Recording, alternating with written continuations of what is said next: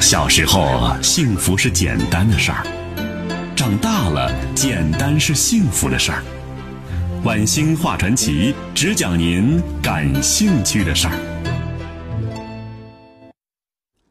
好了，欢迎继续收听《晚星话传奇》。今天呢，我们讲的是大明谜案最后一集。刚才呢，我们讲过了张居正没落之谜，一代名臣海瑞之谜，李自成失踪之谜。最后呢，咱们说一说崇祯自杀之谜。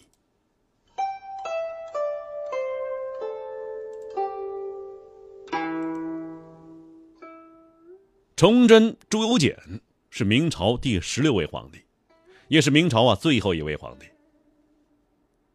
崇祯呐，与其他朝代末世君主不同，他即位之后啊，大力铲除阉党，勤于政事，生活节俭。曾六下罪己诏，算得上是年轻有为的皇帝。奈何呀，这时候大明王朝已经是积重难返，最终在内忧外患之下，崇祯只落得一个身死国灭的下场，让后人叹息不已。那么，历史上的真实崇祯到底是明君还是昏君呢？他到底是怎么死的呢？首先呢，我们来看一看。崇祯呢是如何坐上皇位的？那么历史上啊，崇祯即位可以说是一个意外。天启七年，木匠皇帝朱由校到西苑游船。为什么叫木匠？因为这皇帝啊，太喜欢做木工活了，所以叫木匠皇帝。这天启皇帝啊，乘小舟去深水处荡漾。这时候啊，突然之间一阵狂风刮来，船翻了，掉水里了。天启皇帝差点淹死，因为惊吓落下病根了，身体是每况愈下。后来呢，饮用了尚书霍维华进献的仙药，几个月以后啊，浑身水肿，卧床不起，没多久一命呜呼。朱由校啊，没有子嗣，所以。把王位就传给他了。我们要了解崇祯皇帝啊，就必须了解他执政时期所面对的主要敌人。其一，是明末呀以东林党为首的文官集团；其二，崛起的大清；其三，农民起义军；其四，就是崇祯他自己。我们来看一看呢，崇祯在执政生涯中到底干了些什么。第一，铲除阉党。就宦官呢。崇祯皇帝朱由检继位伊始，就是大力清除阉党。在整个过程中啊，崇祯皇帝朱由检所展现出来的隐忍与果断，那确实是非同凡响的。他先是啊麻痹魏忠贤及其党羽，在魏忠贤试探性的递交辞呈的时候，果断回绝，不行，你不能走，而且夸赞魏忠贤呢。对朝廷贡献巨大。哥哥天启皇帝啊，叮嘱我要信任你。这让魏忠贤万万没有想到，魏忠贤误以为崇祯皇帝依然会像天启皇帝一样宠他，于是就打消了图谋不轨的想法。紧接着呀，崇祯抓准时机，先后铲除了魏忠贤的羽翼刻印月以及兵部尚书崔成秀，夺回兵权。使魏忠贤处于孤立无援的境地。经过这个事儿啊，大臣们是纷纷弹劾阉党集团。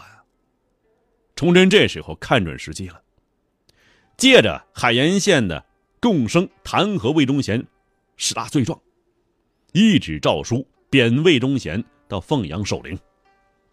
紧接着下令，给我逮捕。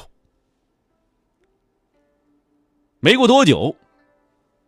令其自缢身亡，下令折尸于河间，把尸体啊大卸八块。但是啊，崇祯皇帝过早过快的铲除魏忠贤集团，间接推动了文官集团的权力膨胀，崇祯时代的政治平衡被打破了。这是第一件事铲除阉党。第二件事啊，是重启东林党啊。这东林党啊，起于万历年间，最初是一群充满理想、心怀天下、以匡扶社稷为己任的士大夫建立的东林书院，向天下传递着自己的政治理想、抱负，痛斥时局的昏暗、朝廷腐败。反对派将东林书院讲学，以及与之有关系的或支持同行者呀，呃，所有的朝野人士吧，笼统的称之为东林党。明熹宗时期啊，东林党人啊开放言路，指责朝廷，触动了大太监魏忠贤，于是东林党啊也遭受打击和迫害。一直到天启七年，崇祯帝即位，崇祯皇帝下令。为东林党人呢恢复名誉，并下诏修复东林书院。从那以后呢，东林党算是啊被重新启用了，在朝堂之上呢重新占据了重要位置。这时候啊，东林跟以前不一样了。虽然一直啊高举放盐路、反宦官、反对矿税三项主张，但是这时候东林人士。借讽议朝政、评论官吏之名，行包庇地主、为富商巨贾争利之实，奸佞污秽，跟阉党没什么两样。可惜这时候崇祯皇帝没有看清。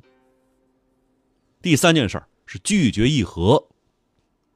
崇祯元年呢，皇太极很积极的联络辽东都师袁崇焕，声称愿意啊去帝称汗，积极寻求与明廷和议。我呀，不称皇帝了，我称大汗，可以吗？但是啊，崇祯皇帝不接受，不接纳，反对着，于是这事儿啊，干脆搁置下来了。第四件事儿，错杀袁崇焕呢。崇祯皇帝杀袁崇焕，的确是自毁长城。第五，错失保京机会。崇祯十七年，明朝内忧外患，令崇祯帝啊长吁短叹。